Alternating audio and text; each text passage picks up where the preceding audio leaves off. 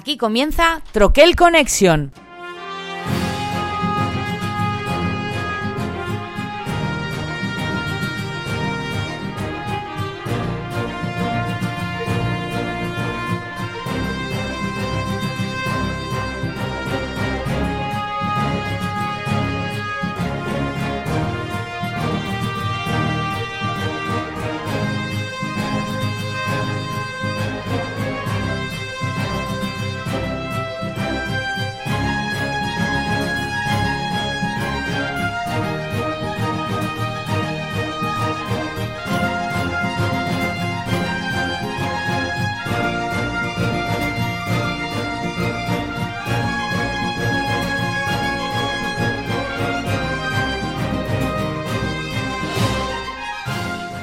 Buenas troquelicos, bienvenidos a esta edición fin de año casi casi de Troquel Connection.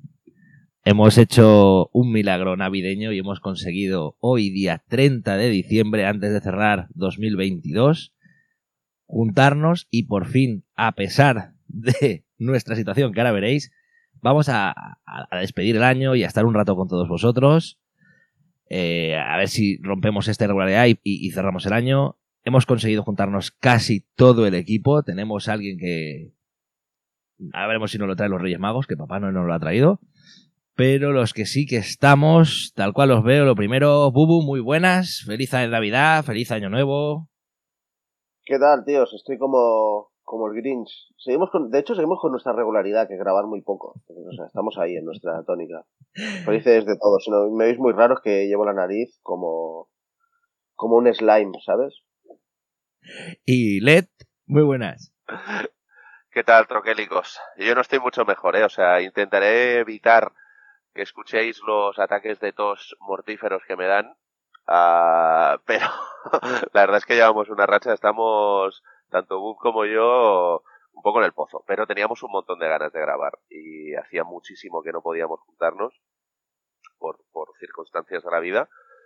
Así que eso, con ganas, con ganas de, de, explicar cuatro, cuatro fricadas y cosas que nos vengan a la mente porque, porque es que hemos tenido poco tiempo también para prepararlo, hay que ser honestos, Pepe. Llevamos sí, sí, sí. y hemos tenido suspender la grabación varios días porque, vamos, es, sí, este sí, programa de hoy lo podría patrocinar perfectamente Gelocatil, Visual Grip o cualquiera de las farmacéuticas. Frenado lo... Strepsils he trabajado bastante también. No funciona muy bien, ¿eh? Yo pensaba que eran unas pastillas de estas de ostras. Entonces tienes que tomar una y la los garganta azules, tiene que mejorar. Tío. Solo los estoy, azules. estoy con esos. Estoy con los azules de lidocaína, pero el resto son un engaño. Regu, regu, regu Oye, un poco, y- regulinchi. Y momento, abuelo cebolleta, ¿os acordáis de esas juanolas así de rumbo? Esa cajita de juanolas que era una pena, mierda. Y encima te deja los, dedos, los dientes negros.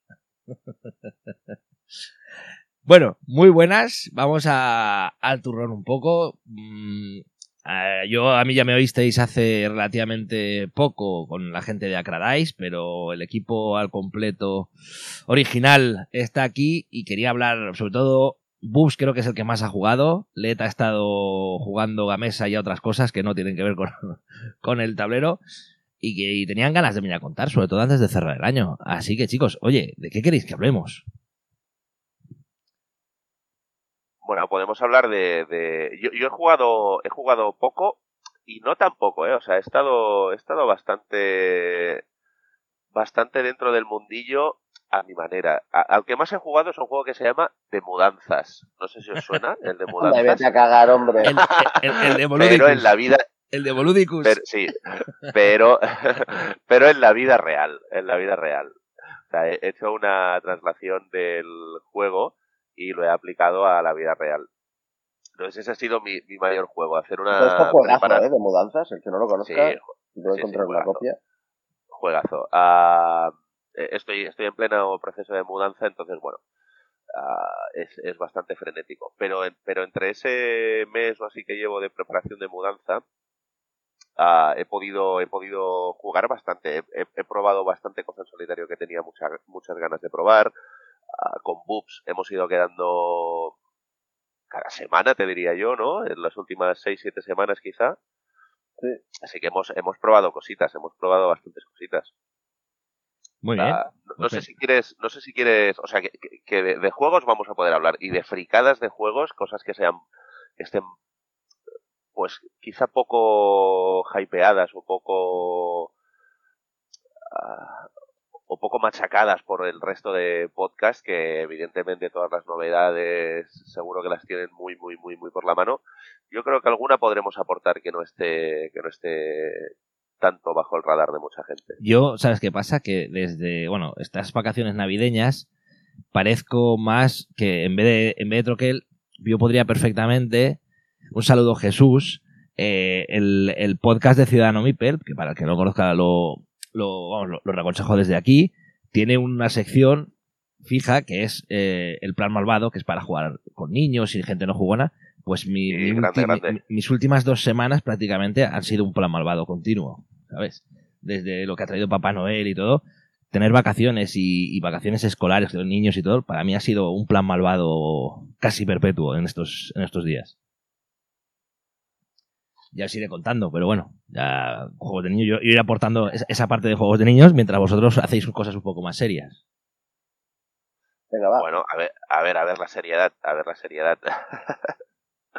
Mira, uno, eh, ¿queréis que hablamos de, hablemos de uno eh, que yo le tengo muchas ganas, eh? Y esto, hay un tuitero que está bastante puesto en temas solos, eh, un chaval o un señor, desconozco su edad, y no quiero, no quiero que me malinterpreten ni mucho menos, pero es un tío muy majo, se llama Ananda, es un tío que tiene bastante criterio y sabe, bueno, yo, yo me lo, me lo escucho bastante, me lo leo, mejor dicho, bastante por Twitter, porque todo lo que es temas solos lo, lo maneja bastante bien.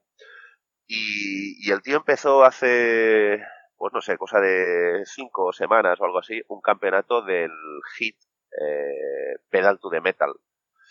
Este seguro tú lo has probado, creo también, Pepe. Sí, Es uno de sí, sí, los- sí. a- a uno- Además, el viernes pasado lo jugué.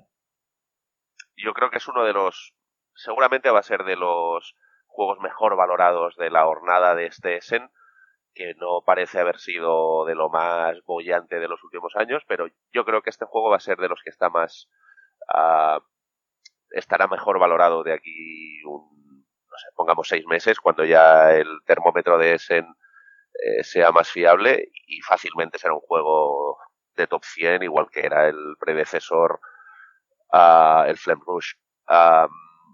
Me parece un juegazo el Pedal the Metal, el hit. Eh, no sé, no sé tú qué opinión tienes, Pepe. Yo con VV he podido jugar una carrerita de, de demo, tampoco nos complicamos mucho la vida.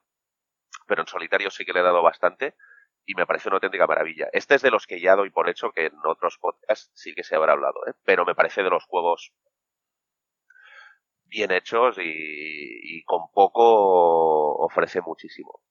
Yo te digo que lo jugamos el viernes pasado, ya lo habíamos probado, o sea, no fue la primera partida, ya lo, lo jugamos el viernes pasado con la idea de hacer algo más, otro circuito, eh, probar alguna ampliación, alguno de los módulos, probamos los automas, la verdad es que una cosa tengo que decir, no, había proba- no habíamos probado en la otra partida los automas y es una gozada lo elegantes que son y lo fácil que es ¿Verdad que meter sí? todos los coches en carrera con un sistema muy muy fácil se manejan todos los coches automas que quieras y realmente suponen un, un reto es decir eh, tienen una posición Sí, bastante sí. similar a la que podría ser cualquiera de nosotros jugando tiene el hit para mí tiene dos cosas tiene ese componente entre comillas, relativamente realista de lo que es una carrera. Digo entre comillas porque evidentemente no es un juego de simulación, como puede ser el, el futuro pole position que saque Duit. Eh, se acerca más a lo que es un Fórmula D, pero con una gestión mucho más sencilla de- del turno del juego y con unas risas increíbles. Increíbles. O sea, yo el otro día, eh, cerca de una curva, lo tenía más o menos controlado. Digo, va, me meto aquí una de estas aleatorias que no pasa nada, que me puede salir algo muy fácil. Bueno, me pasé de 11. Uf, Tío, qué animal. Digo, a ver, un buen trompo. claro, estoy a 7 más o menos. Tenía la, eh, la mitad de mi mano eran de estos que eran mases, la otra mitad eran hits, con lo cual tenía que meter mases. Era, era completamente aleatorio. Digo, bueno, pues ahí los dos, en los treses. Me salió todo lo grande que podía salir. O sea, me pasé por tres pueblos. Pues las risas que Sí, nos el- hicimos, eso fue brutal. En el caso, poco probable de que alguien no lo conozca, en, en un minuto lo resumo muy rápido. El juego bebe muchísimo del Flame Rush, es el mismo sistema un sistema muy parecido de gestión de cartas. Funciona con un mazo de valores del 1 al 6 o al 5. Al 5, al 5.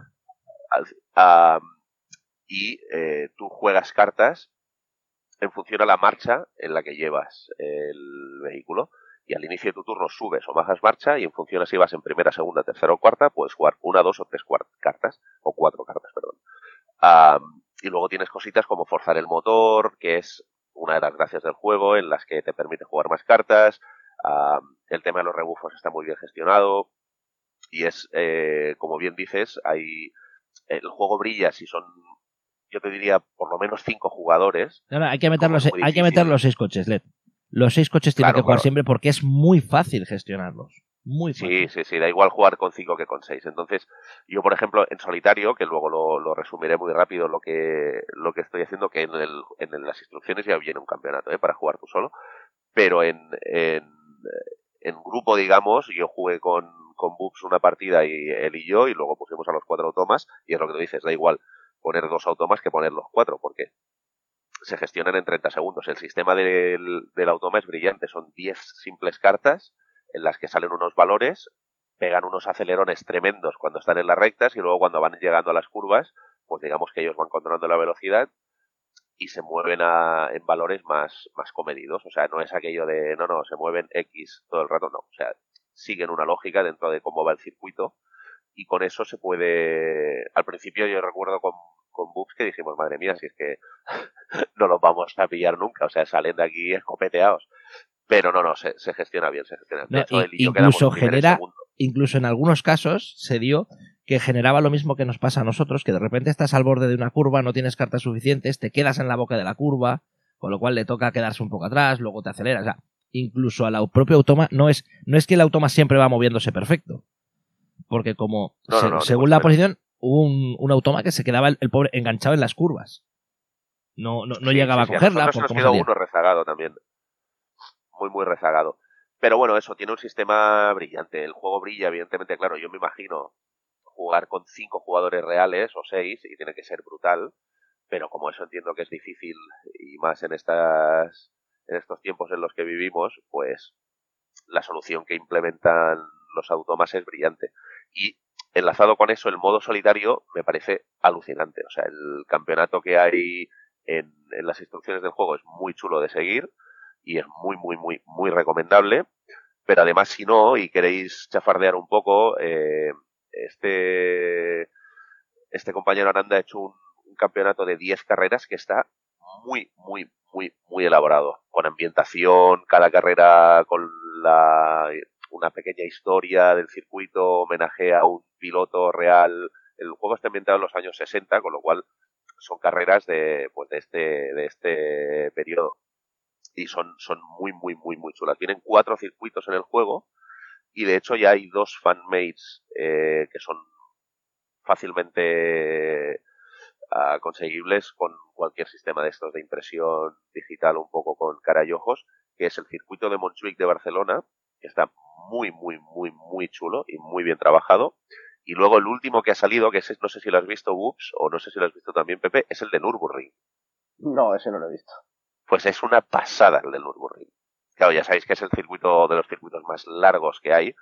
Ah, es enorme, pero enorme el circuito. Y tiene, tiene, bueno, tiene una enjundia y eso tiene que ser una auténtica locura. Pero bueno, con los cuatro que lleva el juego, lleva el juego base, es más que suficiente para entretenerte porque son bastante distintos, ¿eh? Cada uno tiene sus peculiaridades y son, son bastante dispares el uno al otro. Y están muy, muy, muy bien. O sea que es un juego que, os recomiendo, pero vamos, sí o sí. Aunque no os gusten los juegos de carreras, ¿eh? Hombre, si habéis probado el Flame Rush y os parece horrible y no os gusta nada, pues bueno, pues a lo mejor no podéis, os lo podéis saltar.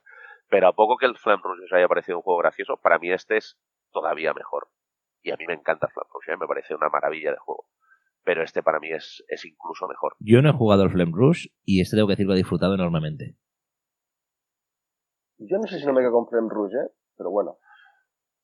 Bueno, yo creo que el, eh, lo que tiene el Flame Rush es que a tres jugadores o a cuatro, me parece que es hasta cuatro players, a tres, cuatro jugadores, no tiene sistema de bots con la edición básica y es, eh, es más accesible quizá.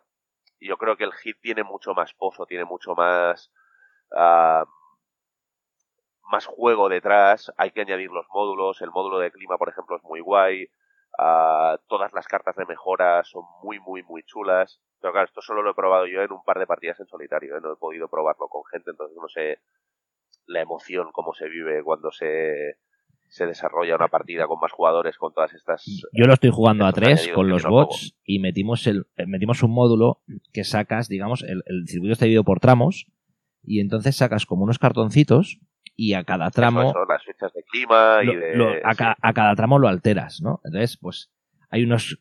Según el cartoncito que salga, hay algunos que se ponen en la curva y otros que se ponen en, en el tramo. Entonces, por ejemplo, una de las curvas... Nos salió de todo un poco. En una de las curvas, por ejemplo, subía en uno el, el, el, indicador, es decir, la curva en vez de ser una curva de 3 pasaba a ser una curva de 4, lo cual era interesante, pero otra lo que te hacía era, te metía un hit más de lo que te pasaras. Con lo cual, ya tenías que andar con, con, con, cuidado. Y en, y, y en un tramo súper corto nos salió que si quieres tenías un forzar el motor gratis. Sin calentador. Claro, en, en un tramo que salías de una curva de 2 y a 7 casillas tenías una curva de 3. Así que, como comprenderás, no, no se dio mucho. Pero, pero muchas risas. Al final, el que busque un, juego en el que sea un simulador de carreras, creo que el hit es un error, ¿no? que, se, que se equivoca, no, no es lo que pretende.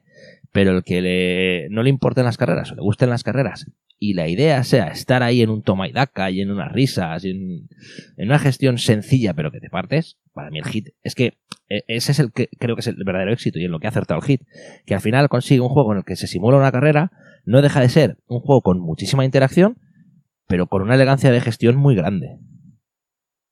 Para mí ese es su mayor mérito, ¿eh? Y también te digo una cosa, me parece un poco triste que lo mejor hasta la fecha parece ser de Essen sea esto, que es un juego muy en la línea de Days of Wonder, es un familiar, muy accesible, los bots son brutales, pero bueno, o sea, a mí el juego me gusta sin volverme ni muchísimo menos loco, ¿eh? O sea, yo qué sé. Tengo el Snowtails que hace mucho tiempo que tengo ganas de rejugarlo y me parece un juego mucho más divertido de carreras. Por... O sea, si tengo que buscar un juego sencillito de carreras que no simule y demás, a mí se me parece bastante más cachondo, porque la probabilidad de chocarte, de tener controversias con el resto, me pareció más grande. Este, para mí, la mayor gracia que tiene es el tema de los bots, que ya lo habéis comentado. Pero repito, o sea, si esto es lo mejor de ese en 2022, compra juegos de 2021. Porque el juego no, está no bien. Sé si va a ser, no sé si va a ser lo mejor, ¿eh? O sea, pero la sensación que yo tengo, yo sigo bastante. Hay un tío en la BGG que hace como un Essen Tracker o algo así que él le llama, que se llama Emil, y lo hace cada año y se lo ocurra un montón. El tío se dedica cada semana a ver los juegos publicados en Essen, cómo van evolucionando en el ranking de, de juegos de Essen. Y lo hace desde 2016 o algo así, o quizá antes. Y me extrañaría mucho que este no fuera el que está en mejor posición. De hecho, voy a buscarlo. A ver si lo encuentro un momento. Ah, ah, ah, estos son. De hecho, ayer hice una mini cata muy mini del Rallyman Dirt. Y por lo que trae en el base, por ejemplo, a mí me da la sensación de que es difícil de decir. Sea, fácilmente a menos número de jugadores yo creo que puede ser más interesante porque, por ejemplo, tiene los saltos, o sea, tiene cosas. Yo lo que lo veo al hit es que los modificadores, los módulos, tal, en el fondo lo que hacen es variar ligeramente lo que ya pasa en el juego base hasta donde yo he visto el clima, vale, sí, lo otro, vale, también. Pero no hay nada que le aporte de lo que yo he visto sustancialmente. O sea, las los cambios en el circuito es, pues en vez de ser una curva de 3 es una curva de 4. Vale, ok. Aquí puedes, ok. Pero digamos que me parece que le añade más, o sea, es una variedad muy, muy pequeñita. Luego están esas cartas de sponsors y demás que me comentó Led, que te puedes como personalizar un poco el coche, que eso sí que ya le veo más gracia. Pero bueno, de hecho, el, eso es la gracia, eso es básico. Todo el ¿eh? tema del para... clima y demás me parece regulinchi como módulo. O sea, vale, sí. Pues este circuito no siempre va a ser igual. Vale, no siempre va a ser igual, pero no siempre va a ser tan Pero, pero por eso mismo que has dicho, porque el juego va más en la línea de Days of Wonder que en ser un simulador. Entonces, las, esas modificaciones mínimas hacen que el juego siga fluyendo y que sea un entretenimiento. Y Que Sí, que sí, pero lo dicho, o sea. Y, y ayer jugué una partida de 20 minutos en solitario, ¿eh? Pero lo que vi leyéndome el manual base del Rally Mandir, que va también en esa línea, me parece que le da mucha más variedad, por ejemplo. Pero bueno, yo que sé, tengo que jugarlo mucho más, ¿eh? Pero es que justo he jugado en tres semanas las dos novedades estas de carreras que han salido. Y, y Led lo podrá explicar. De hecho, eso es un tema que igual nos podemos guardar para un próximo podcast, porque como Led también tendrá el Rally Mandir que le podremos dar intensamente, yo creo que eso puede ser una buena, una buen análisis comparativo salvando, salvando las distancias. Porque me parece un poco peñazo del Rally Mandir, es que cada uno juega su turno entero, planificando los dados, tal, juego yo, luego juegas tú. Sí que es cierto que te da bastante la sensación de un tramo de rallies de suba marcha, bajo marcha, he entrado derrapando, ahora no sé qué. Pero eso a muchos jugadores no sé si no se puede hacer un poco pesadito el entreturno. Porque en este, en función del terreno en el que estás jugando, tienes un pool de dados que tú puedes decidir cuántos quieres usar al principio de tu turno. Hay dados de subir y bajar marchas, dados de acelerar, dados de frenar, y tú marcas la trazada cómo vas a ir haciéndolo, ¿vale? Hay dados del 1 al 6, pues tienes de la marcha de la 1 a la 6. Entonces, claro, cuando me toca a mí jugar, sí, yo puedo haber pensado antes, pero pongo los dados, vale, lo voy a hacer así la trazada, ahora los tiro, miro si me ha petado el coche o no, sé si he tenido algún accidente o no, luego va al siguiente, tiene que poner sus dados, los tiene que tirar. Y además, como es un sistema de, como en los rallies que va saliendo por tandas, el primero juega un turno. Luego, el primero juega un turno y el segundo juega su primer turno. Luego, el primero juega su tercer turno, el segundo su segundo turno y el tercero su primer turno. Con lo cual, en una partida, creo que, la, que el juego va hasta 6. Puede ser que cuando el sexto jugador arranque, yo ya haya llegado a meta. Entonces, eso sí que me parece, no lo sé, no lo he jugado con gente, pero así cuando yo lo estaba jugando yo solo pensé, ostras, esto yo aquí solo me lo estoy pasando teta, pero si eres muchos no sé qué puede pasar. Mientras que en el hit yo creo que cuando eres muchos es cuando es más divertido, por ejemplo. Pero bueno. bueno, pues haremos un, Mira, un, capítulo especial taller o, pit stop. Haremos un especial pit stop y haremos una hablaremos de, juegos de carreras así literalmente, no de, de- no como mecánica, sino de, de temática. he encontrado ya el listado de Essen de los juegos publicados eh, este año y como bien presuponía el mejor juego o el juego mejor valorado y con mucha diferencia respecto al segundo de los publicados en 2022 es el Hit Pedal to the Metal que está ya en la posición 500 y algo del ranking y subiendo mucho las puntuaciones ¿eh? o sea empezó con un 7 y pico de media y ahora está sobre el 8,1 que es bastante con lo cual, sí, o sea, este juego ya se ve que va, es un juego que va a calar entre el público, tanto los jugones como los no jugones, yo creo, porque tiene, tiene esa, esa dualidad que permite, que permite que un jugón y un no jugón lo valore. El siguiente juego, en valoración de 2022, eh, según los usuarios de BGG, es el Splendor Duel, que ya está el mil y algo, o sea, hay un salto muy, muy, muy grande. Y luego es entre, en- entre el mil y algo y el 1500 están casi todos los demás. El Splendor Duel, por cierto, es un juego a que le tengo muchísimas ganas, pero no he podido jugar todavía, con lo cual no vamos a poder hablar de él. Pero todo el mundo habla maravillas. No sé si tú, Pepe, lo has podido ver. Tengo que reconocer que ni siquiera he jugado al Splendor, al Splendor normal. Yo sí, he jugado el Splendor normal y me parece, me parece muy del mon.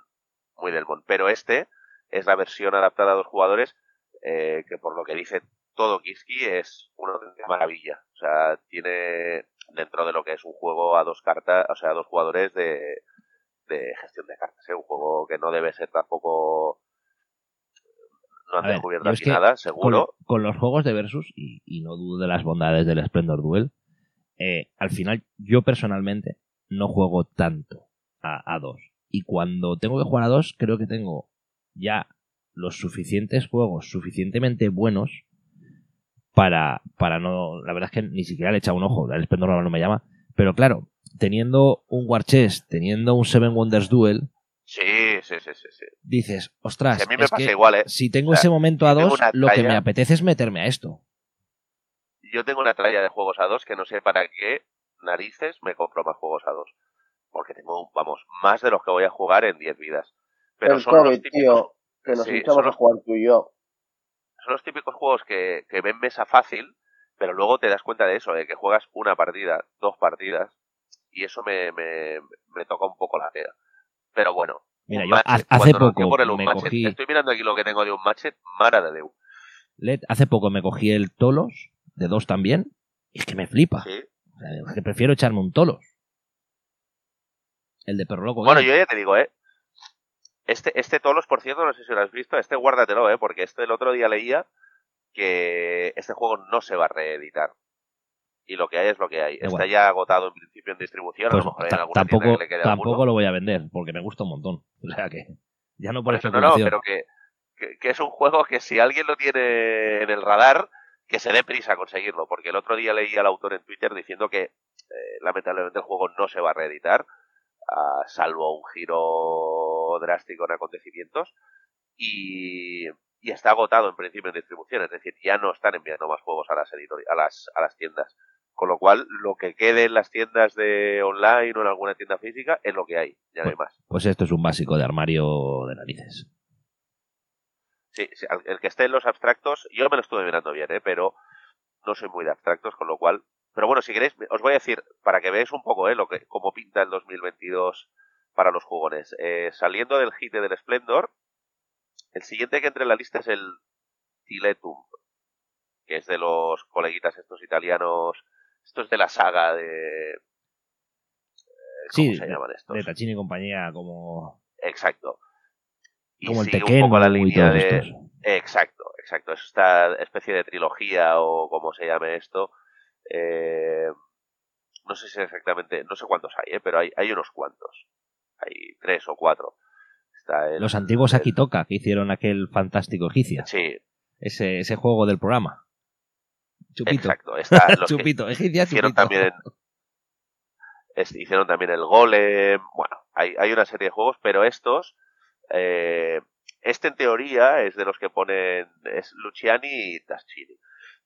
Es. eh, ¿Cómo se llama este otro? Que este, está, este sí que me gusta mucho, el de los mayas, de hacer la pirámide, esta central. El Teotihuacán. Este- el Teotihuacán. Este, este, este, este. Pues es, es en esta línea, digamos, de. Luego el siguiente es el Bootcraft de Vlada Chivatil. Y el quinto es el Revive. O sea, de, de juegos gordos están gordos. De, de euros, digamos, de, de peso medio alto. Medio te diría el Tiletum. Y luego el Bootcraft y el Revive son dos juegos con un peso considerable. Son sesudetes y el siguiente ya se viene en lacrimosa un poco por detrás. Pero los tres son euros muy en la misma línea, te diría, ¿eh?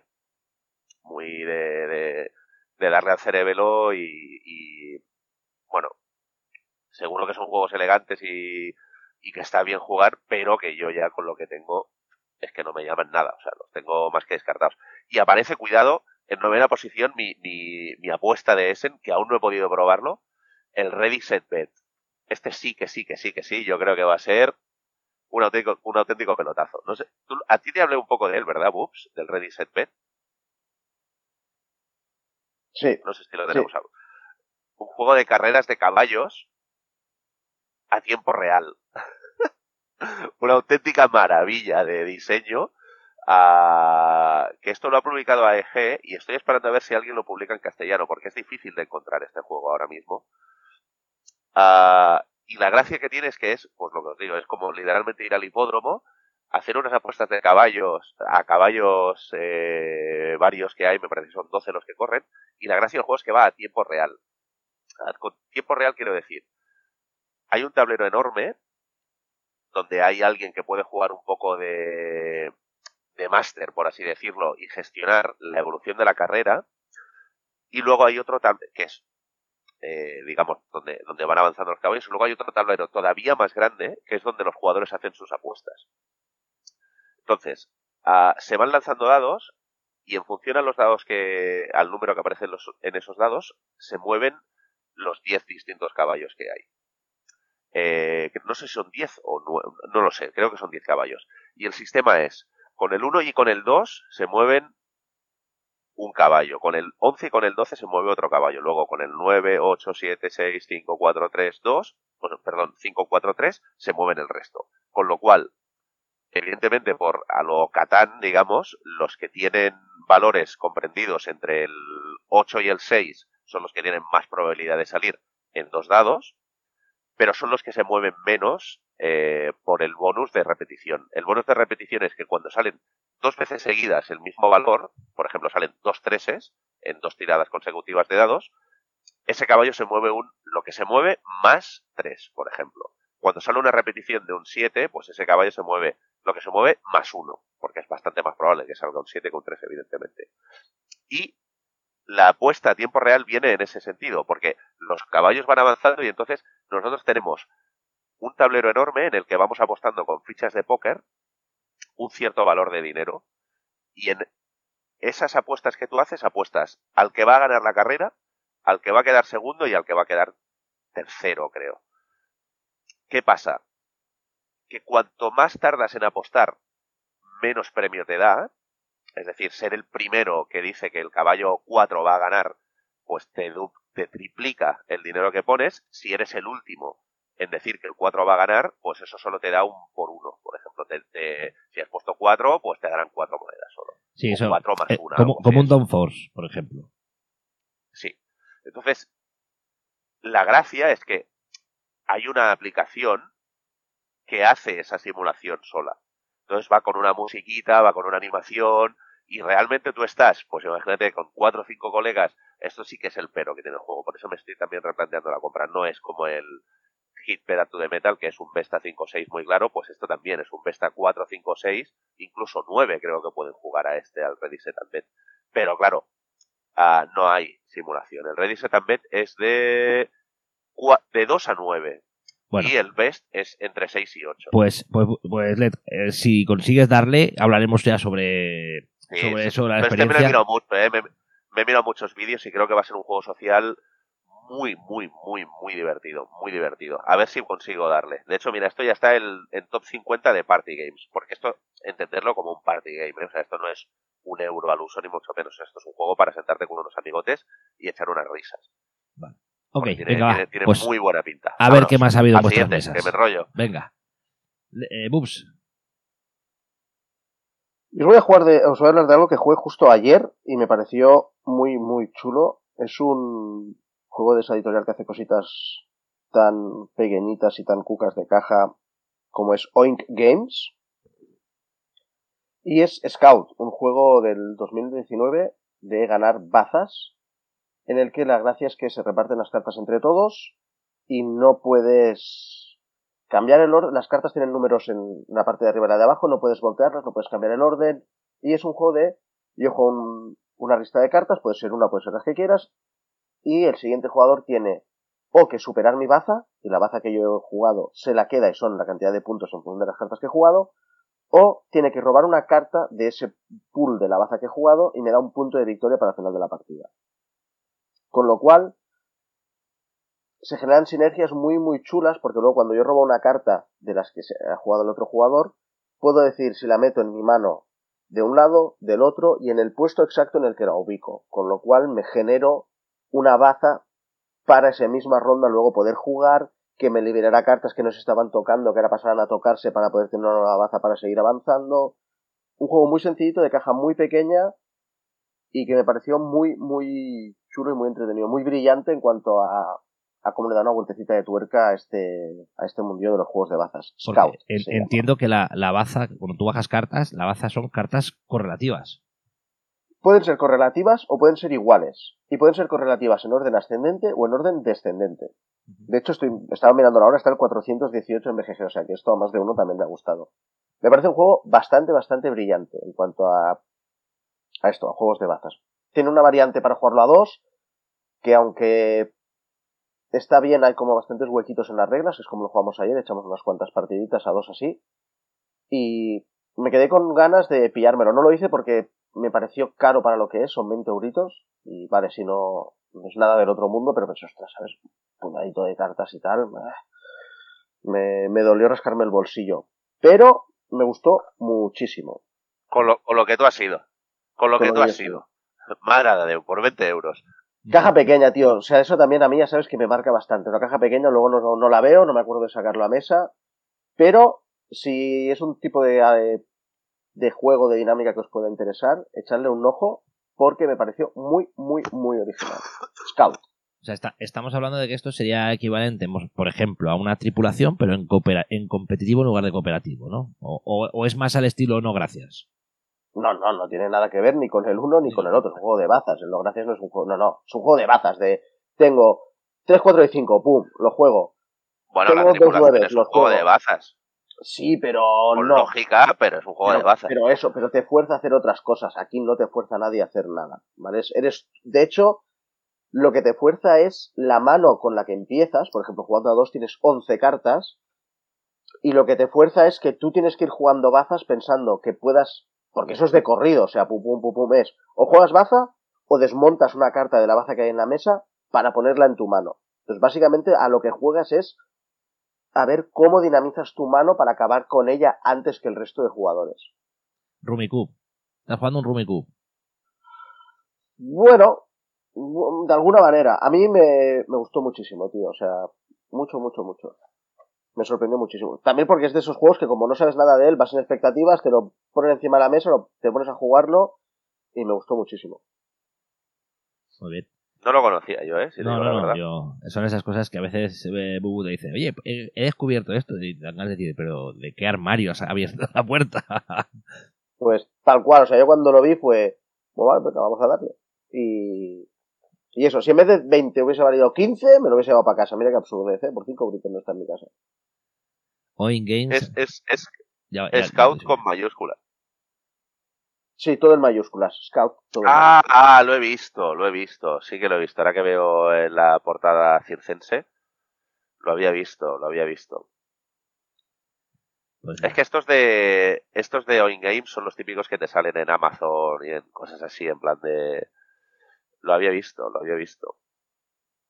Ah, y estaba nominado al Spiel des Jahres de este año.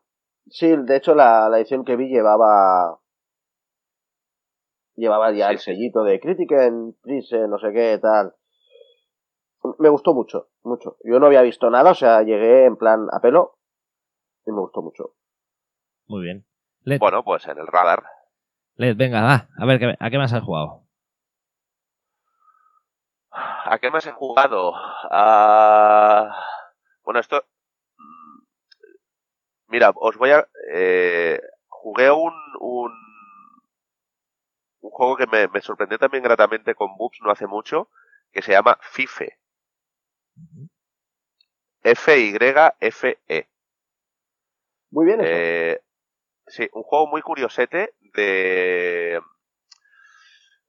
¿Cómo te diría? Es una especie de, de puzzle en el que tienes que ir colocando fichas de valores del 1 al 5 con diferente color y diferente icono.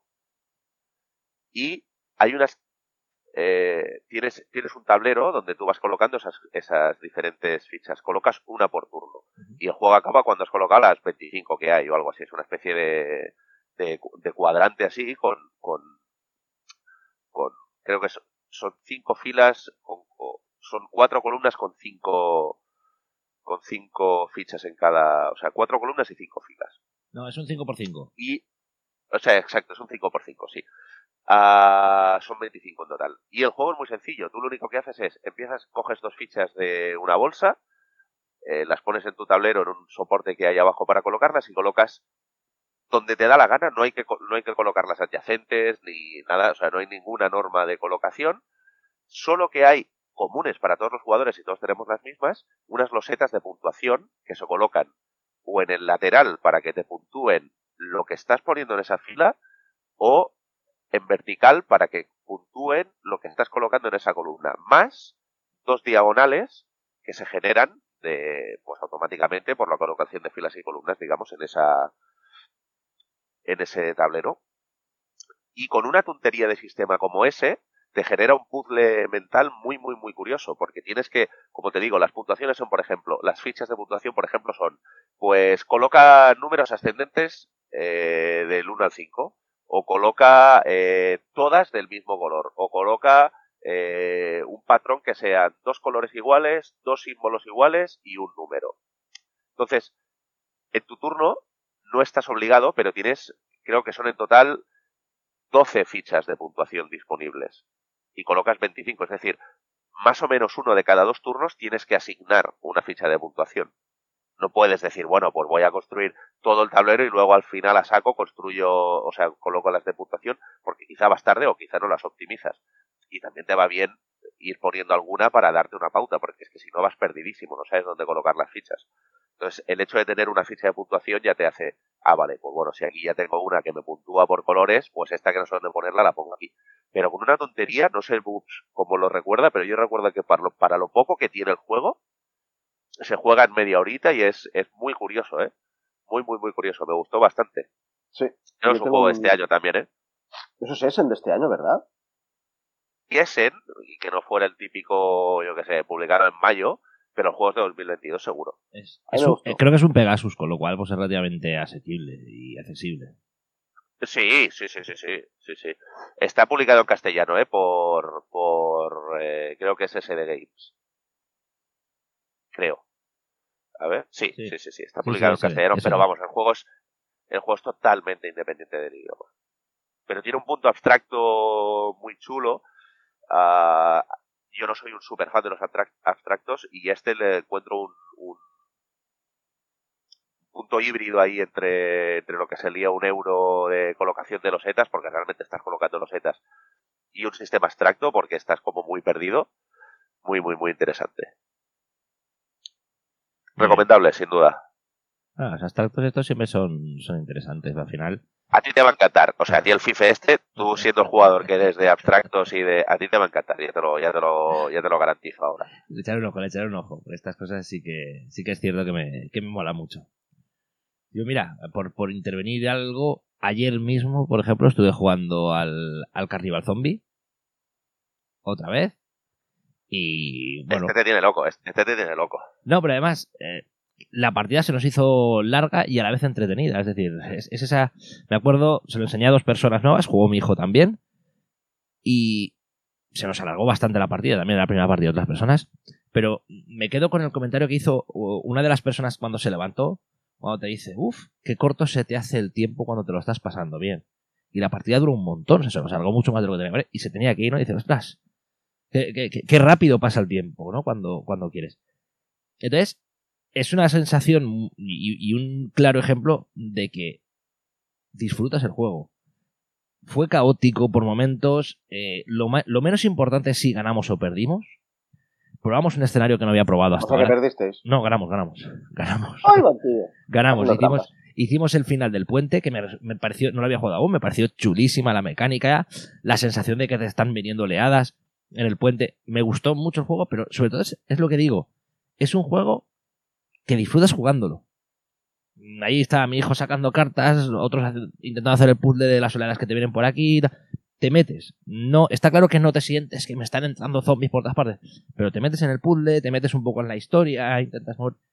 Vamos, me lo pasé en grande. Y es. Me alegra decir que estoy jugando al Carnival Zombie otra vez. Porque hay veces que parece que sale el juego, es un mega juego, todo el mundo en ese momento lo jugamos, y luego como que se mete en el armario y cría polvo. Pues bueno, pues este tengo el orgullo de decir que no, no siempre ni todos los días, evidentemente, pero va saliendo, va saliendo, que es de lo que se trata al final. Totalmente. Pedal to the metal. Pedal to the metal. No, y de hecho, a, a ti y a mí nos pasó no hace mucho, Boops, que estuvimos dos horas haciendo un uh, más allá de Tebas y fue el mismo comentario que salió. Hemos estado dos horas, pero es que nos ha dado igual nos ha dado igual. La partida de, de Carnival Zombie creo que se, fue a las, se nos fue a las cuatro horas. Lo cual, es, un, lo cual es una locura. Cuidado. No, es una locura. Paramos a comer todo. Pero fue la sensación de decir, ah, pues mira, han pasado cuatro horas y ni me he enterado. Que no es lo que tiene que durar, pero, pero no nos importó. Siguiente, venga. Sí, sí. Hostia, un juego de cuatro horas, cuidado, eh. Sí, sí, Yo os voy a contar una, decepción, que no todo han sido maravillas últimamente.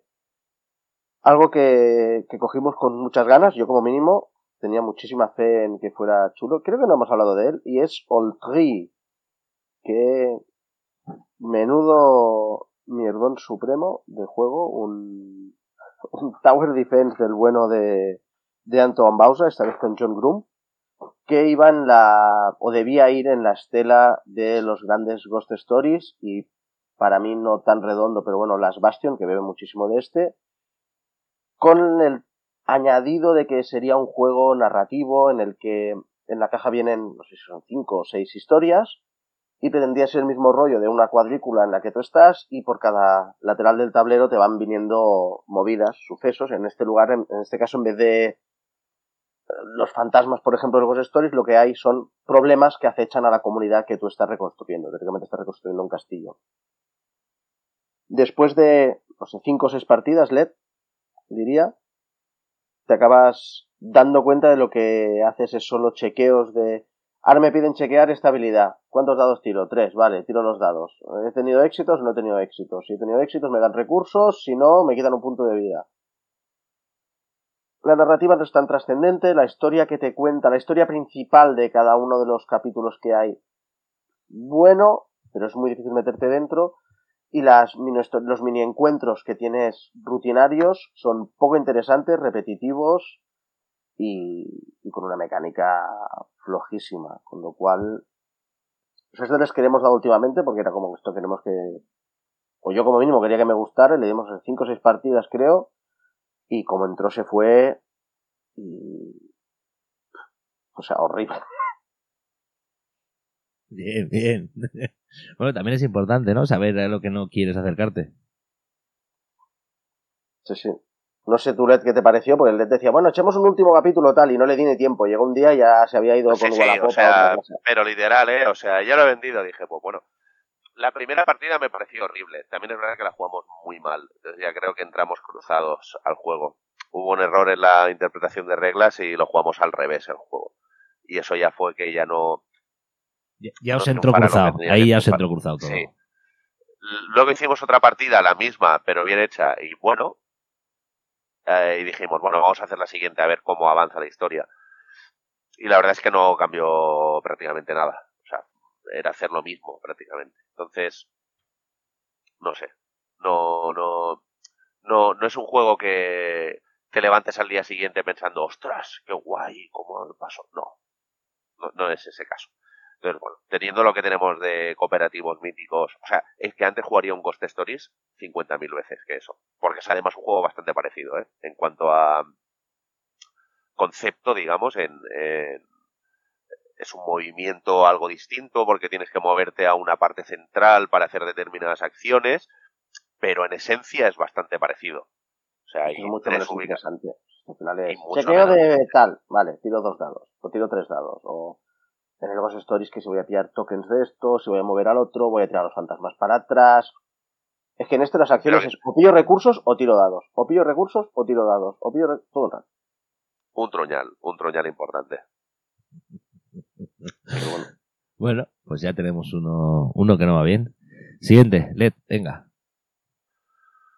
Ah, siguiente, siguiente. Mira, uh, un calentón. Lo que pasa que si no recuerdo mal, querías hacer una especie también luego de, de quiniela final, ¿verdad? Sí. Sí, para cerrar. Pues entonces, entonces este me lo voy a guardar. Eh, te voy a hablar de otro que también he jugado bastante con Boobs y lo descubrí gracias a Boobs. Ah, pero ya lo hemos hablado en el podcast, en el podcast, ¿verdad? Que ya hablamos de la búsqueda del planeta X. Creo que sí. Algo sí. sí, ¿verdad? Pero bueno, si quieres hacer tu comentario, no sé si estabas tú. No, no, bueno, eso, que ahora ya le he podido dar con más profundidad pero me parece, me parece de lo mejor de este año, pero de aquí arriba también. Una auténtica maravilla de juego de deducción, uh, súper bien hecho, publicado en castellano en una edición chulísima de Maldito, y por los 30, perdón, por los 30 euros que vale, me parece, me parece, vamos, un must en toda ludoteca que se precie y tenga mínimo interés por juegos de deducción. Una virguería. Pero creo que ya hablamos, ¿eh? porque V lo probó hace... Este juego ya llevará en el mercado 5 o 6 meses Y creo que él ya lo comentó de manera más. Sí, pero bueno, si tú habías podido darle más, pues quizás esa opinión un poco más sentada. Más allá Bueno, de- he, he sí. podido, he podido darle, he podido darle, pues habremos jugado tres o cuatro partidas seguramente desde la última vez y además he podido jugar un par de partidas en solitario y, y es una, me parece una virguería, o sea, es un juego que funciona única y exclusivamente con una aplicación, eso hay que tenerlo en cuenta, si no tienes la aplicación no puedes jugar Ah, y de lo que se trata, como su propio nombre indica, es encontrar el planeta X. Tienes o 12 o 18 ubicaciones posibles dentro del sistema ah, solar en el que estás y en cada una de esas secciones hay una cosa que puede ser un cometa, un asteroide, de cometas hay dos, de asteroides hay cuatro, hay un planeta enano, hay ah, sectores vacíos, hay nubes interestelares y el planeta X. Entonces, tú inicias la partida sabiendo que en los 12 sectores, o 18 si juegas la versión compleja, ah, en los 12 sectores sabes seguro que hay una de esas cosas, pero no sabes, evidentemente, dónde está qué. Y lo que tienes que descubrir por un poco de deducción y descarte es qué sector contiene el planeta X. Entonces lo que haces es eh, exploras, haces investigaciones, etcétera, cosas que te van dando más pistas para intentar averiguar dónde está el planeta. Y en 40, 50 minutitos de partida te montas ahí tu película para, para resolver el puzzle y está súper bien hecho. Me parece una, una auténtica pasada de diseño. Muy, muy, muy, muy buen juego. Muy recomendable. Muy bien. Pues yo, mira, aprovechando que el programa pasado estuvo con nosotros Asier de Acradise, he tenido ocasión de probar el, el juego del que estuvo hablándonos, que es el Quest Kids.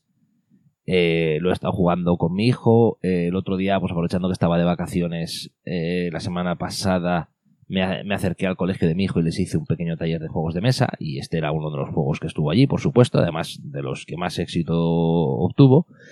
Y más allá de que evidentemente es un juego de niños y está pensado para niños, el juego funciona muy bien. Es decir, si nos sentamos nosotros, pues evidentemente vemos la, la sencillez o la simplicidad, como queramos decirlo en este caso, pero cuando ves a niños de 7, 8 o 9 años que manejan el juego solo, que están metidos, que, que tienen esa...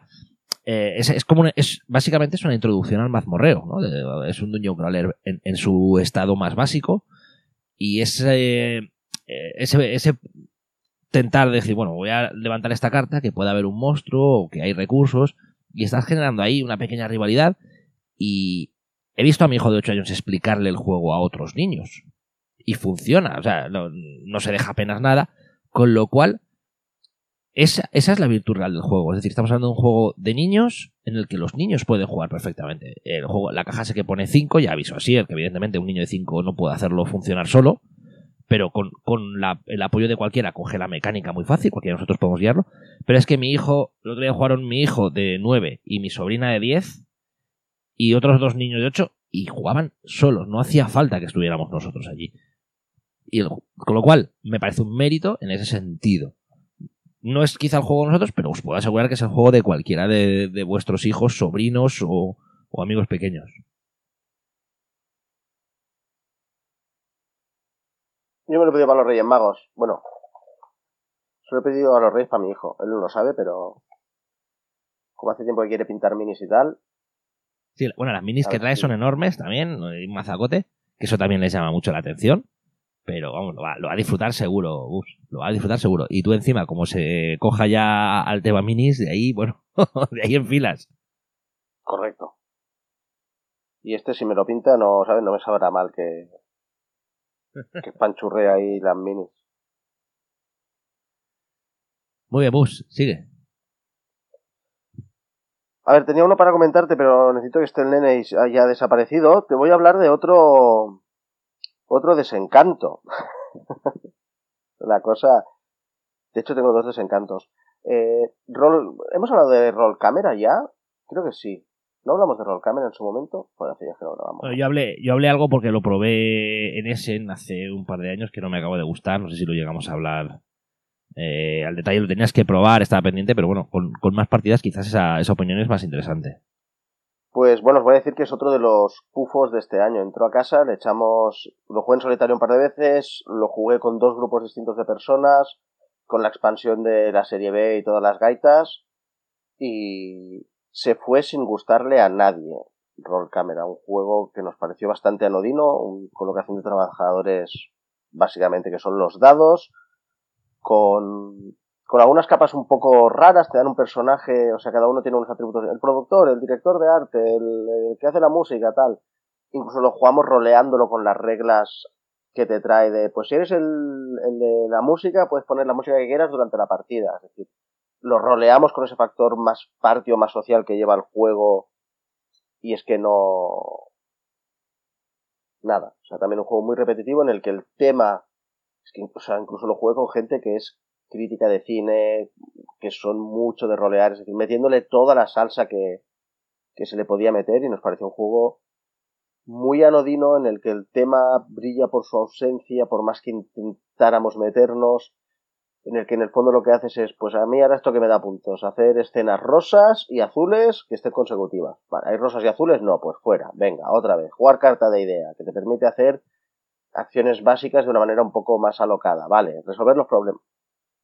Muy... La acción de resolver problemas tienes que hacerla prácticamente cada turno, con lo cual sabes que tienes que quemar uno o dos dados ahí cada turno también, lo que hace que es que si es casi obligado que la tengas que hacer, hay un pegotillo que es un poco raruno, porque... Y además es carísimo, carísimo, carísimo, carísimo. Lo mejor del juego el inserto y la caja que imita una claqueta. Sí, yo creo que hay, hay más esfuerzo por pretender que sea temático y que cada carta y cada acción tenga que ver con una ah, con, con, lo que está tratando. Ahí sí se ve el esfuerzo, pero como al final luego hay una mecánica que tienes que jugar unas, lo que tú dices, una escena azul, si la escena azul no está, no está. Entonces no, no, y no puedes hacer nada por, por, por, pararla. Correcto. Bueno, y que luego, o sea, la escena, no. Tienes que hacer una peli porque la expansión de, teóricamente de los temas, no, tienes que hacer una peli de robots y de vaqueros. Y cuando acabas con las escenas que has grabado, explicas la película. Es que hicimos todo eso, te digo, y con gente a la que se le da muy bien este salseo, ¿eh? Y. Y nada. O sea, acabas la partida y de lo único que nos quedaron ganas fue de recoger y decir, venga, otra cosa que esto. Se queda más en experimento que en, que en realidad, ¿no? En, el, en el intento de querer hacer algo distinto. Es que ni tan siquiera hace algo distinto, porque es un juego de colocación de trabajadores muy al uso. Simplemente aquí necesitas que sea una cara concreta del lado u otra, lo cual tampoco es novedoso. Y. Muy. Aparte le tenía muchas ganas, ¿sabes? Así como Scout iba sin expectativas y me sorprendió mucho, este tenía muchas ganas y cuando llegó, y además luego recordé el precio al que lo había pagado, fue todo como... Madre mía, ha sido la hecatombe 2022. Pues nada, pasemos, ¿no? Cámara. ¿Y el otro que querías hablar ahora, antes de que venga Led? No, porque el otro necesito, necesito al nene de Jerez de la Frontera para hablar de él. Ah, bueno, te puedo hablar de otro, de otro pufito, tengo otro. bueno, pufito, simplemente es lo que es y he decidido que salga de casa, que es Lands of Galsir, un juego de aventuras en mundo abierto que acaba de salir justo de la mano de Tutomitos en castellano, con mucha controversia por muchos problemas parece ser en la traducción. Es un juego en mundo abierto que cada vez que juegas una partida el mundo este va evolucionando y van cambiando las cosas y, y teóricamente puedes ir jugándole partidas, no sé, infinitas, pero pues tú juegas una partida, guardas y otro día juegas, no tiene por qué ser con los mismos jugadores ni nada, pero ese mundo sí que va mutando y los cambios que haces son permanentes en el tablero. Yo en la primera partida que jugué desapareció una ubicación y la convertí en otra nueva por ejemplo, no digo más para no generar spoilers. Lo que pasa es que ya te avisa la BGG porque es un juego que tiene un peso inferior al uno y medio. Y lo que acaba pasando es que más que un juego, en realidad es un escoge tu propia aventura vitaminado, con tablerito, con una app en la que vas leyendo. Tu personaje tiene distintos atributos, lo típico. Si tienes eh, escalar o sigilo, puedes intentar hacer no sé qué. Si no, eh, haz la otra prueba y tiras dados, dados más o menos afines al chequeo que tienes que hacer en función de tus atributos, unos atributos que empiezan ya configurados en el inicio de la partida y que lo que puedes hacer es cambiarlos de ubicación, pero difícilmente ganar más, con lo cual no es que tu personaje mejore a lo largo de las veces que lo vayas jugando.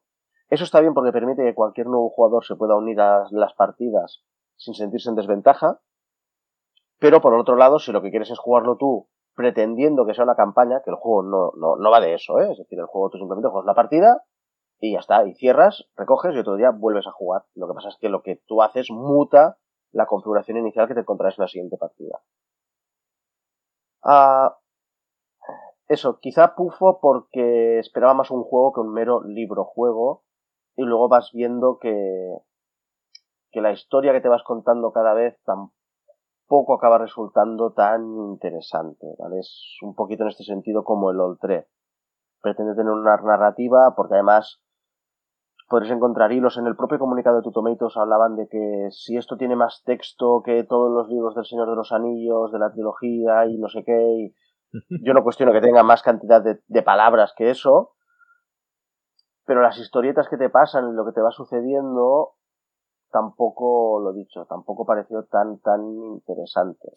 Tan es así que entró a casa y se fue porque me levanté por la mañana con la sensación de, ¿y esto qué más va a aportar? ¿Sabes? Si te pones a mirar, te pones a comparar reseñas, te pones a hablar con gente, y la sensación es compartida de que se quema muy rápido esta primera sensación de, uy, mira esto qué bonito, uy, mira qué original, voy para aquí, pasa esto, uy, mira tal. Porque en el fondo acaba siendo lo mismo. Te mueves, vas aquí, vale, levantas carta de evento, que estás en una colina, lee el párrafo 223, lo pones en la app 223, te encuentras unos mercaderes, eh, hace frío, les das tu chaqueta, mira no sé qué, o quieres gastar dos de dinero para comprarles algo, tal. Mm, Aparte que es un juego que se va casi a 90 machacantes, con lo cual yo no cuestionaré que el precio sea justificado o no por la app o por no la app o por lo que fuere. Desde luego por lo que hay dentro de la caja a nivel de lo que pesa, ¿sabes? O los componentes que hay, no los vale. Y en cuanto a la experiencia, pues bueno, si te apetece jugar un escoge tu propia aventura, vitaminado muy bonito, mm, igual merece la pena que lo pruebes. Incluso con experiencia para jugar con, con chavales. Pero lo dicho. Te compras un libro de Elige tu propia aventura, ¿no? Más barato. Bueno, a ver, esto es muy visual, porque encima el tablero tiene lado de invierno, lado de verano. Cuando es invierno está todo nevadito, las cosas que puedes hacer son distintas de las que puedes hacer en verano hay una banda sonora para cada mes del año, porque tú, cada partida que empiezas es en un mes, los meses van pasando, y empieza en marzo, luego en abril y tal. Bueno, uh, sí que es cierto que ves que le han puesto como mucho cariño en que eso quede muy redondito y muy bien, pero luego la sensación cuando lo vas jugando se disipa muy mucho. Entonces, bueno, mm, una lástima. También entró y se fue. Muy bien. Pues... Y además sigue con erratas, ¿eh? es decir, la gente ha tenido que esperar un montón porque tuvieron que corregir la app, tuvieron que corregir unas cuantas cartas. Y cuando yo me esperaba que estuviera todo ya teóricamente arreglado, y sigue habiendo cosas que están mal. O sea que el bueno de Galzi.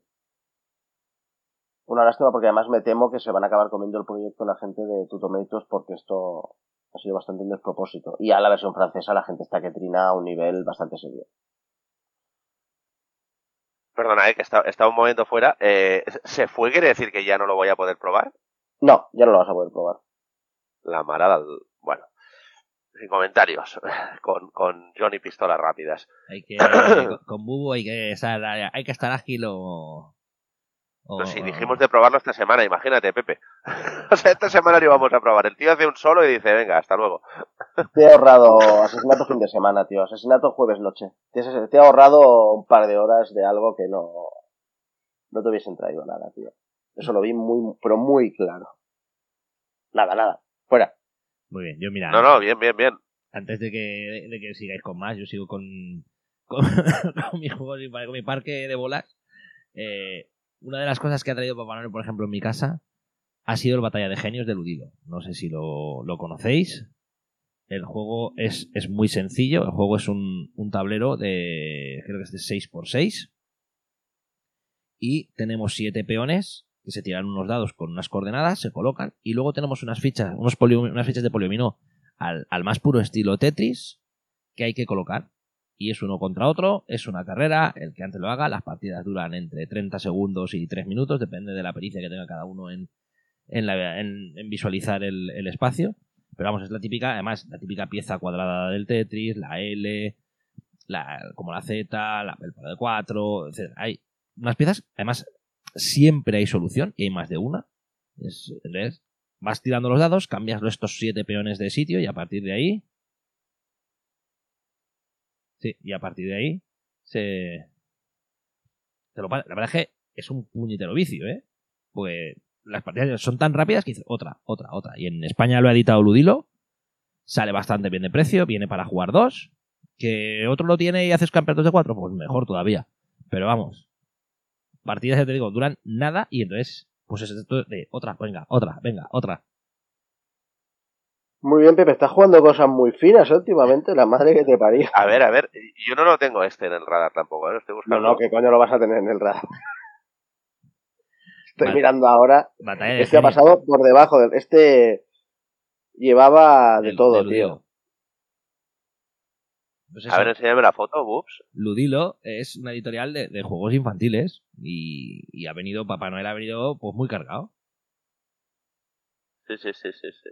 No, yo ya empiezo, ¿eh? Yo ya empiezo el plan. Claro, mi hija tiene tres años, con lo cual ahora estoy en la fase más incipiente del plan malvado. Estoy con los frutales, los animal sobre animal y estas historias. Claro, es que mucho más no puedo, no puedo pedirle a la pobre, ¿sabes? Ahora estás en el mundo O Java. sea, estoy en el mundo Java 100%. 100%. Tengo alguna otra cosa que nos de Java que le gusta, el, el fuera monstruos y no sé cuál, cuál es el otro jugamos. Eh, ah, bueno, le mola este de los Meeples V, este de la casa encantada esta que es de, de menear la caja así moviendo Ah, las ostras. Pero bueno, claro, ella se entera de lo que se entera. O sea, Ella mueve la caja, suena y le mola. ella mueve No. la caja y cuando, Es que no es tan fácil tampoco, ¿eh? Que ahí se queden las cosas donde quieres. O sea, con tres Que va, que va, que va, que va, es que es imposible. Pero bueno, ella se lo pasa pipa, con lo cual a mí me vale. Pues venga, va, a ver, los, mayores, venga, los que habéis jugado a juegos de mayores. Ah, a, a ver, yo hay dos. O sea, es que tengo. He tenido suerte, ¿eh? porque para poco que he jugado, eh, ha habido cosas muy, muy, muy chulas que han entrado muy, muy bien.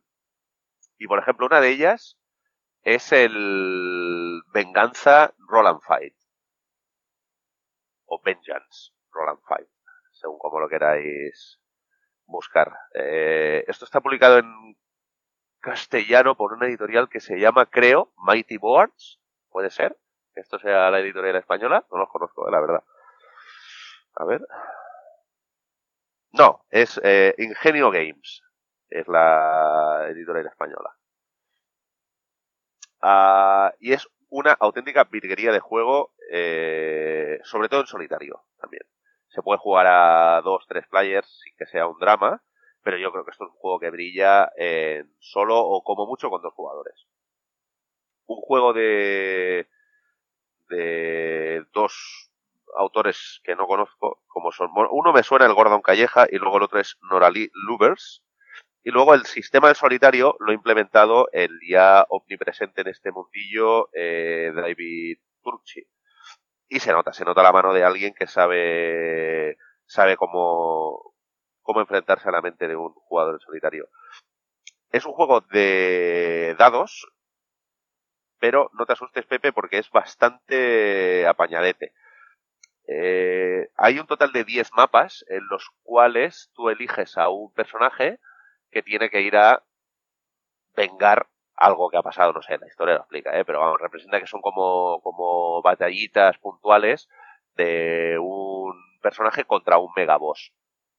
Y entonces todos esos bosses están ubicados todos en diferentes ubicaciones distintas entre los 10 escenarios que hay, y tú lo que haces es preparar a tu personaje y luego durante 45 segundos cronometrados lanzar hasta 20 dados si te da tiempo, eh, en plan frantic, eh, todo lo rápido que puedas, y eh, es una especie de roll and ride, pero aquí lo llaman roll and fight, porque realmente, bueno, lo que haces es, es resolver combates, pero es una pasada de diseño, me parece un juego chu, chu, chulísimo, muy, muy, muy, muy bien diseñado.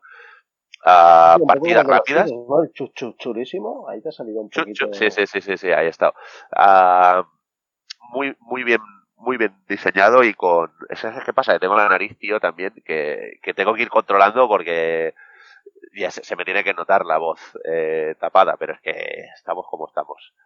Y suficiente bien que está yendo el programa, ¿eh? De momento no ha habido, porque en los 15, 20 minutos de briefing hemos tenido un espectáculo de toses que yo estaba pensando, madre mía, va a tener que estar Pepe con la edición muy, muy fuerte. Pero bueno, estamos manteniendo. Pues este Vengeance Roland Fight me parece un juego súper curioso. Es caro, he de reconocer que me parece caro 40 y no sé cuántos euros que vale esto, pero pero echadle un ojo porque yo creo que el juego el que no lo haya visto si eres muy de jugar en solo me parece más o sea de lo mejor que he jugado en solitario en mucho tiempo junto con otro que creo que va a comentar el amigo Boops ahora supongo si no lo ha comentado en los cinco minutos que no he podido estar de lo mejor de este año, sin duda, para mí en, en solitario, el Vengeance Roll Fight. Me, ha sido hablar y... ¿Cómo lo ves? ¿Sabes por dónde voy o no, Bubs? Eh, ¿Estás pidiendo que te hable de la buena de Eila? Por ejemplo, por ejemplo. Venga, dámosle. Eh, ostras, espero nuestros queridos oyentes que, claro, hace tanto que no grabamos que yo no sé si de esto ya hemos hablado, si no hemos hablado. Eh, no me suena a mí, ¿eh? Que hayas hablado de Leila. Leila and Something Shiny, Pepe, ¿no? Venga, vamos a darle pues.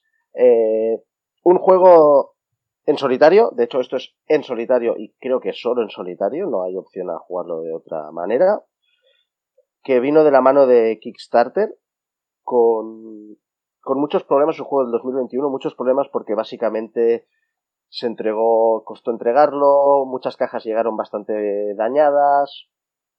Es un juego de campaña en el que hay cinco partidas y tienes que ayudar a la buena de Eila, que es una conejita así muy simpática, a vivir su aventura. Está buscando algo shiny, no quiero spoilorearos. La gracia principal. Pokémon, será un Pokémon si es shiny. No, no lo sé, aún no. Estoy, me falta solo la, el escenario final. La gracia está en que en función de lo que tú haces y de las decisiones que vas tomando, hay distintos árboles y distintos finales. Cada capítulo empieza con un cómic pequeñito que te lees, una historieta, y cada final de escenario te dice, vale, pues has llegado al final A, o al final B, o al final C. Hay algunos momentos de la historia que tienen creo que cuatro finales. El primero creo que ya tiene dos, o el primero solo tiene uno. Hay como un... El intro, no, hay uno que es como una demo, que no, pero luego ya vas pudiendo elegir hacia dónde vas. Y es un reto muy chulo, es un juego de gestión de recursos en el que tienes que ir cumpliendo en cada uno de los cinco escenarios unos requisitos, que normalmente es entregar o entregar dinero o entregar comida y te van pasando te van pasando distintas peripecias, vas ganando equipos. No os quiero contar mucho por, por lo que os digo, porque es un juego narrativo muy, muy, muy chulo. Bajo la apariencia de un juego que podría parecer para niños, y eso es lo que algunos le han criticado, es un juego bastante oscuro, en el que eh, pasan cosas que no son para que lo juegues con un niño. Lo digo porque alguien podría llevarse al equívoco, y eso hay gente que lo comenta en BGG. Es que lo vi, lo compré para jugar con mis peques, y a partir de cierto momento la historia se vuelve bastante oscura. Sí, a partir de cierto momento pasan cosas feas y pasan cosas que no vais a querer que vuestros hijos vean a cierta edad con, con personajes de animalitos que parecían como muy entrañables y muy de Disney. Pero es muy chulo, o sea, yo ya os digo, me falta solo la partida 5 y tengo ganas de acabarlo y de volverlo a empezar tomando las decisiones que no tomé la primera vez y de ver qué tengo que hacer para que pasen las cosas que no, que no he conseguido que pasaran, con lo cual es un juego que yo diría que se le puede dar fácil tres vueltas sin que se te haga especialmente repetitivo, porque además los capítulos no son muy largos de jugar, puede ser que no consigas ir superando uno y te quedes un poco encallado, pero no son partidas muy largas, con lo cual rejugar el capítulo 2, por decir algo, para alcanzar el otro final, tampoco te pide ni un tiempo de montaje, ni un tiempo de juego que sea como esa sensación de que estoy aquí volviendo a jugar lo mismo, tal, no se lo veo. Y muy chulo, además, hay momentos que abres una caja para jugar un escenario y dices, conchas, ¿y esto qué es? ¿Y esto para qué sirve? Y venga, pasa a la siguiente página del libro de instrucciones para leer lo nuevo de este capítulo. Y lo lees y dices, oh, que, quiero meterle ya mano a esto, a ver de qué va. Y muy, no descubre nada nuevo a nivel de mecánicas, no, no sé, en ese sentido no. Pero es un juego eso, muy bien hilvanado en cuanto a lo que vas jugando. Es un juego en el que los eventos son cartas, sacas una carta. Si haces esto, va a la pila de, que, de eventos que volverán a jugarse. Si haces esto, va la pila del pasado y esta, ya está, esta escena la ha jugado en esta partida y no volverás a verla.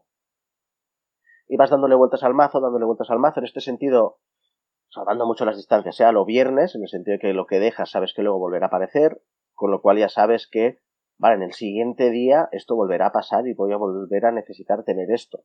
Lo tengo que preparar porque esto en algún momento va a suceder. Muy, muy chulo. Muy, muy, muy, tan, tan chulo que me lo he puesto de foto de, de perfil en el Twitter ahora mismo. O sea que me, bueno, y porque mi mujer me paró, pero estaba a punto de gastarme 40 dólares trayéndome el peluche de Canadá. Mi mujer me dijo, eh, qué coño hace?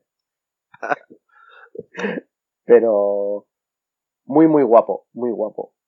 Si os gusta este, pues eso. De hecho, acabé cayendo en el Galgir buscando algo que me diera sensaciones parecidas a Leyland Something Shiny, buscaba un juego así narrativo, de aventuritas, algo muy, muy friendly de jugar. Pero es que en Eila sí que tienes que jugar con tus recursos, tiras dados para hacer cosas, me juego, me gasto los recursos haciendo rerolls o los guardo para luego, intento hacer esto que sé que es muy difícil, pero imagino, porque no lo sé, imagino que me va a dar este tipo de ventajas que quiero mantener en la partida. Ah, no, no, quiero explicar mucho más porque si alguien no lo ha jugado y lo quiere jugar, no, no quiero hacer ningún spoiler, pero muy chulo, muy, muy, muy chulo. Muy bien, ¿era este el que tenías que esperar a, a LED para contarnos? No, no, este es Ayla and Something Shiny, pero no, con LED vamos a hablar de que siempre hay que llevar los faros antiniebla puestos.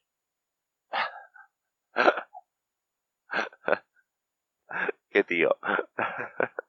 Pero ese, como, no, como nos puso LED en la senda, eh, que, nos cuente él, que nos lo introduzca él. A ver, Pero es, lo dejamos lo dejamos para la quiniela o no, o sea, para la, no, no, cuéntalo ahora, luego simplemente dirás que es el que más sorpresa o lo que sea, pero bueno, cuéntalo ahora, despláyate con él. Bueno, eh, se llama The Light in the Mist. Eh, no hay traducción, o sea, sí, hay traducción que no te podrías hacer, eh, La luz en la niebla, pero eh, un juego muy friki, de una editorial todavía más friki. Creo que lo hablé aquí hace unos cuantos programas cuando había hecho, eh, cuando entré en el Kickstarter, un poco a ciegas, he de reconocerlo, y ha resultado ser una, un diamante bruto, una, auténtica... Una luz, en la niebla, ha resultado ser una luz en la niebla pero alucinante. O sea, eh, no, me, no me lo imaginé en ningún momento que pudiera llegar a ser eh, ni de lejos eh, lo que ha resultado ser una vez lo he podido jugar. Hemos jugado ya unas cuantas partidas con bugs. Ah, la editorial se llama Post Curious y eh, básicamente la maneja una chica muy amable, por cierto, y muy simpática porque he intercambiado emails con ella por BGG y responde súper atenta y súper maja. La verdad es que un 10 que sea tan accesible. Se llama Rita Orloff eh, creo que es americana, como mínimo ella vive en, Nueva York. Eh, y hay otro chico que no sé si es su pareja o no sé quién es, que se llama Jack, que está también detrás. Y básicamente lo que hacen, y tienen una saga de cuatro juegos, más o menos parecidos en concepto, son eh, juegos de puzzles. Pero de puzzles modernos y no en el sentido de un puzzle, no te imagines un puzzle a lo Zelda, por ejemplo, o algo así, ¿sabes? Un puzzle de... Es, es algo tan, tan, tan bien hecho, tan bien diseñado, tan, con tanto cariño y tanto, tanto ingenio puesto, puesto detrás, que cuesta bastante eh, hacerse la idea de cómo narices han conseguido hacer o crear este universo. Porque no solo está en el de Light on the Mist, está en otros dos juegos más que tienen, eh, que, si sois muy curiosos y os llama la atención podéis mirar porque se pueden más o menos conseguir De hecho, el último de ellos está actualmente disponible en su página web y se puede comprar pues por unos 60, 70 euros contando las aduanas y portes. Pero The Light in the Mist en concreto, que es el que, el que yo voy a explicaros un poco y con el que he estado jugando con Bube estos, estas últimas semanas, es un juego que trata eh, la búsqueda de una amiga tuya. Tú eres un, chico, un adolescente, que tienes a una muy buena amiga tuya que se llama Sam y desaparece en la niebla. Pasa algo que no sabes lo que es y la chica se pierde. Entonces, el juego lo único que tiene es un mazo de cartas de tarot. Y realmente es un mazo de tarot. Sí, yo no tengo ni idea de tarot, ¿eh? no, no, no sé cómo funciona ni me llama la más mínima atención. Pero una de las cosas que habla la gente es que una vez acabas la campaña, tú puedes leer las cartas a alguien si sabes leer el tarot con ese mazo de cartas. Es decir, va hasta ese punto de, de locura absoluta. Lo que haces en la historia es encontrar o intentar encontrar, mejor dicho, a Sam. Sam se ha perdido, no sabemos gran cosa y el capítulo o la historia empieza con una narrativa super guay en la que tú uh, llegas a una especie de, de, bosque donde hay una cabaña y en esa cabaña aparece una señora mayor, una anciana, entre bruja, anciana, whatever, que te explica un poco, eso está en la primera página de las instrucciones, ¿eh? digamos, el juego no tiene instrucciones, simplemente te explica esa historia inicial y te dice, pues empieza. Y dentro de ese mazo de puzzles hay uh, unas 60 cartas más o menos, o quizá más, 70 o 80 cartas, hay 20 o, no sé si son 20 o 22. 74, 22 arcanos mayores, lo estuve fundando ayer. Vale, uh, 22 arcanos mayores y pues los otros, los 50 y pico de los arcanos menores, entonces, las instrucciones o la anciana lo que te dice es, empieza por el arcano tal. Y luego es un juego abierto, es una especie de elige tu aventura, tu propia aventura, en el que tú empiezas con la 1. Sí que es cierto que te recomiendan empezar con la 1 y luego seguir a 2, pero luego una vez has hecho esas dos iniciales, te puedes ir a lo que quieras.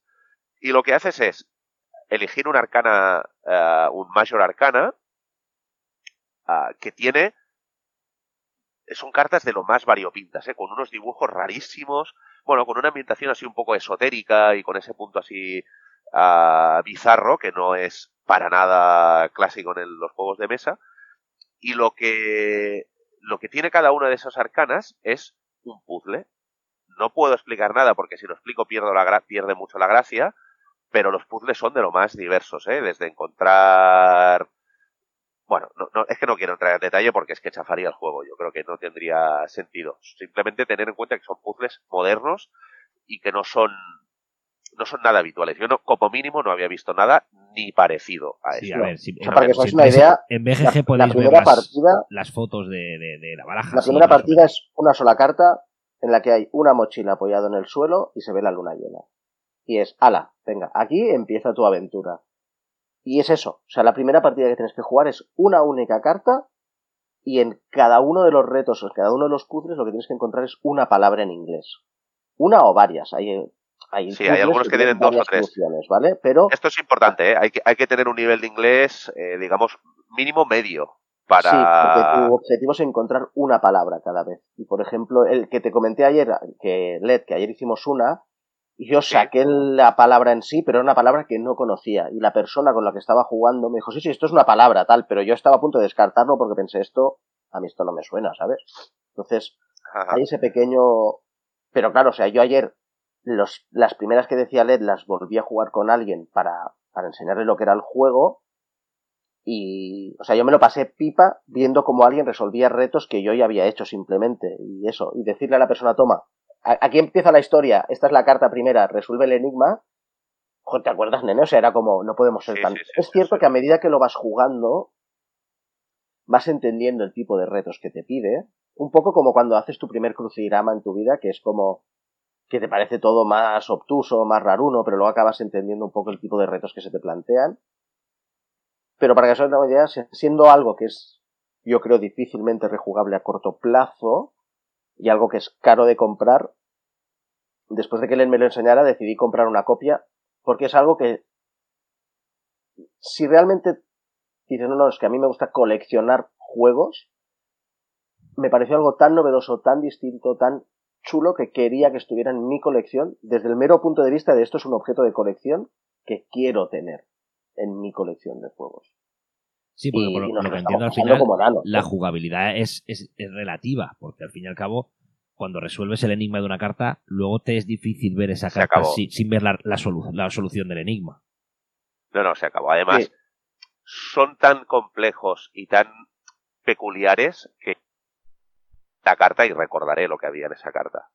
O sea, no es algo de, no, hay que hacer cábalas. No, no. O sea, son cosas que en cuanto, o sea, te marcan tanto los, los diferentes puzzles y tienes que estar tanto rato ahí mirando y, y remirando que es imposible. O sea, no te diré lo recordaré toda mi vida, cada uno de los 20 que vaya a jugar, pero poco faltará. O sea, son cosas muy únicas.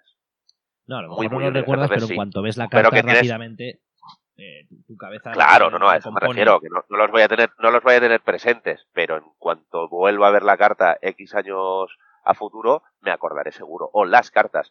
O sea, no todos los puzzles o no todos los arcanas se resuelven con una sola carta. Hay alguna arcana que tiene 12 cartas. O sea, lo que tienes es 24 o 22 cartas que son eh, los puzzles. Entonces, cada uno de esos puzzles te lleva hacia una, hacia una parte de la historia. Por eso en la parte de elige tu aventura un poco. Porque te da opción a veces de, de decir, me voy aquí o me voy allá.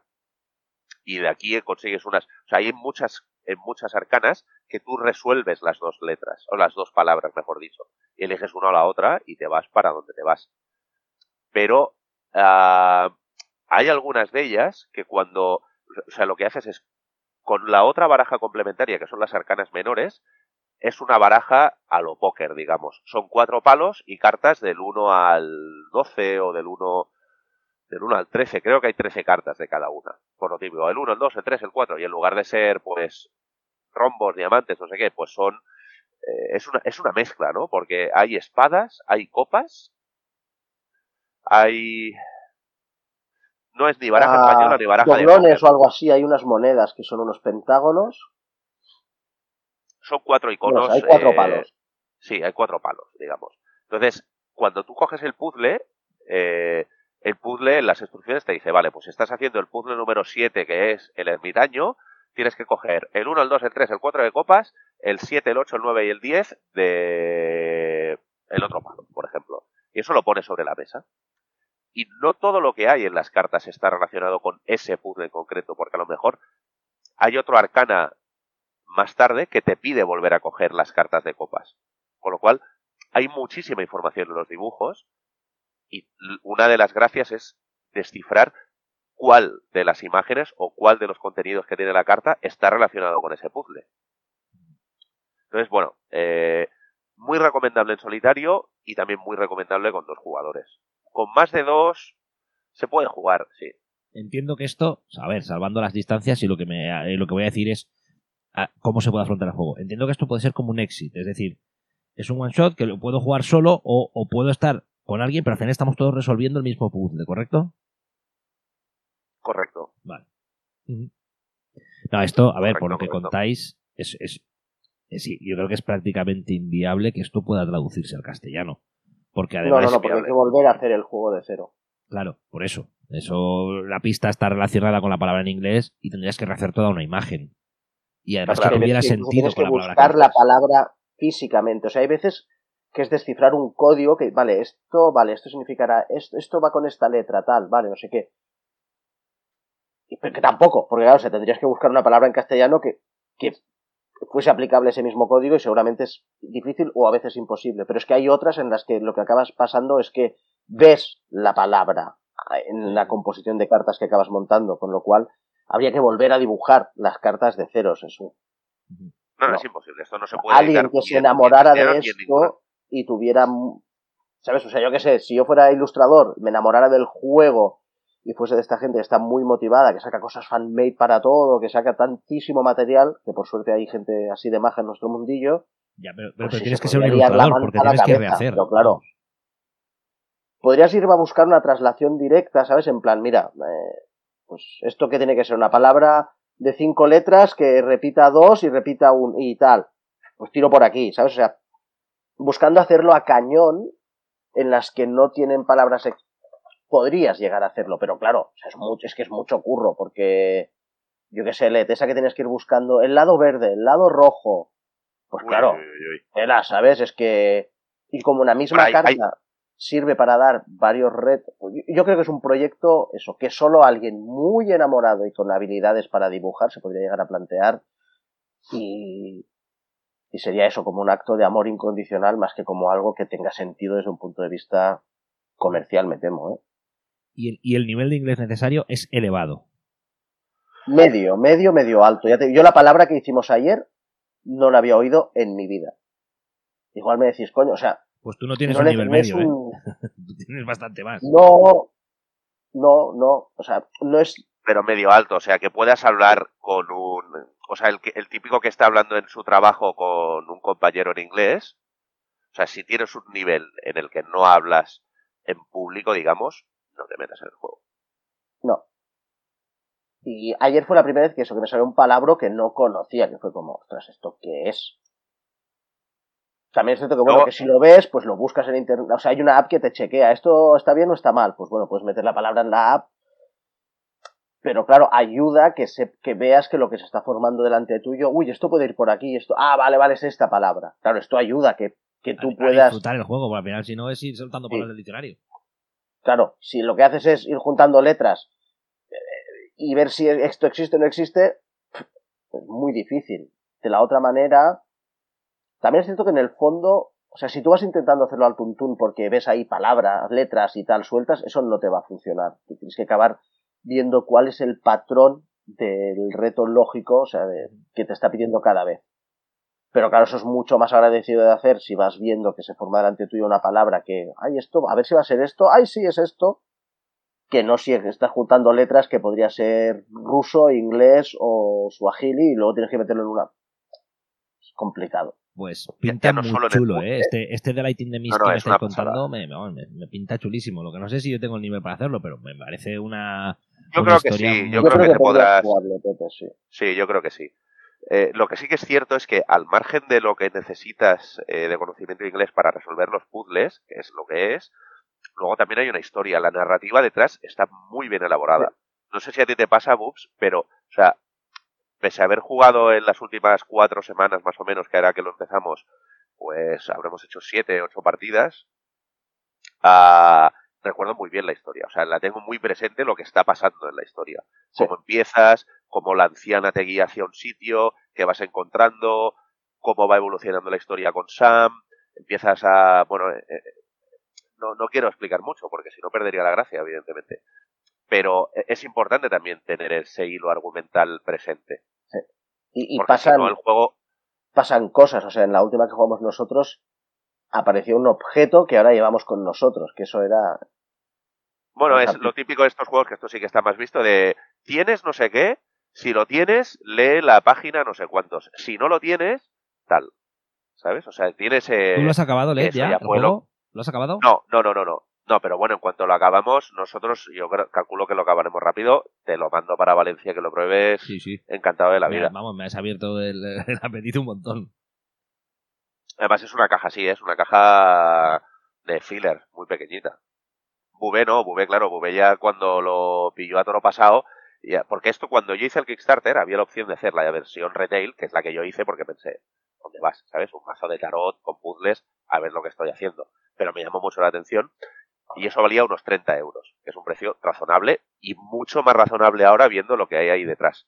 Pero luego había la edición coleccionista, que es el mismo mazo, pero va en una caja de madera, súper bonita, pero claro, eso ya valía 100 euros y dije, ostras, no me atrevo a gastarme 100 pavos en esto, porque sí, puede ser guay, pero si es un truño, tienes un truño de ciento y pico de euros con los portes y todo el rollo, ¿sabes?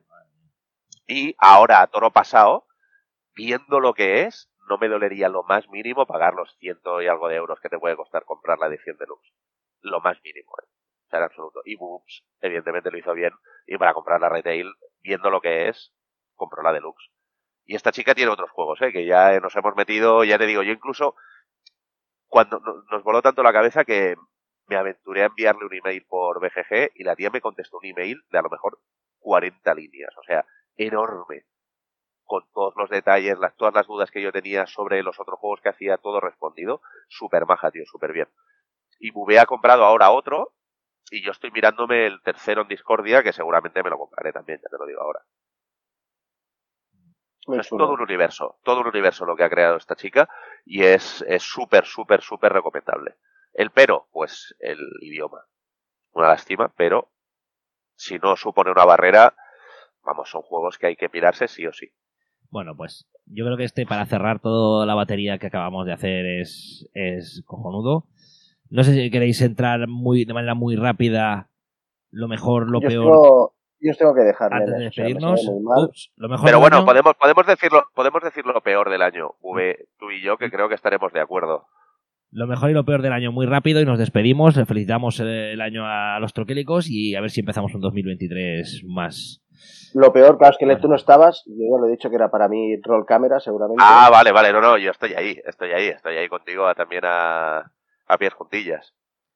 la sorpresa ya la tengo clara, la sorpresa del año es esta, entiendo, esta última es la sorpresa, del año. Y, de, lo, mejor, Planeta X para mí.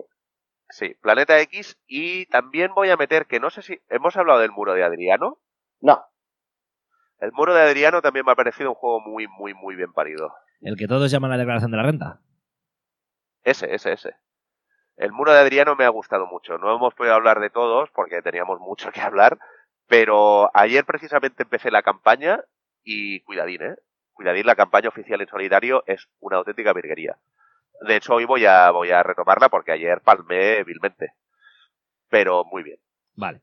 Me quedo con eso, ¿eh? comparto bastante la opinión de VV de lo peor Roll Camera, a lo mejor seguramente Planeta X y la sorpresa de la Beast. Pues nada, oye, mira, ya para cerrar el año como Dios manda, Bubs cierra ese, ese community manager ahí para cerrar y despedirnos a todos los troquélicos el año nuevo.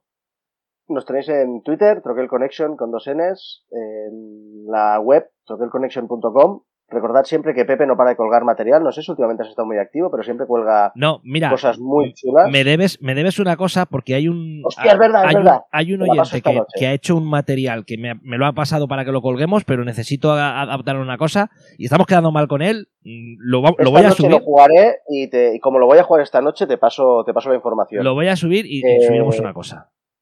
Y, eso, canal de Telegram también, de Troquel Connection, con lo cual buscadnos, compartidnos, comentarnos en Evox, donde queráis, La, semana que viene, si, puede ser, como mucho la otra, subiré unas fotos al Telegram de lo último que me he hecho. Está, lo tengo en imprenta, entonces todavía no sé cómo ha quedado. Así que... Nada, Troquelicos, feliz 2023. Igualmente, que juguéis mucho y que, bueno, que sea como mínimo mejor que, que el año que pasamos. Así que Felices fiestas. Muchas horas de juegos. Exacto. Muchas horas de juego a todos. Exacto, eso. desearos tiempo para jugar a todos. Nos vemos el año que viene. Adiós.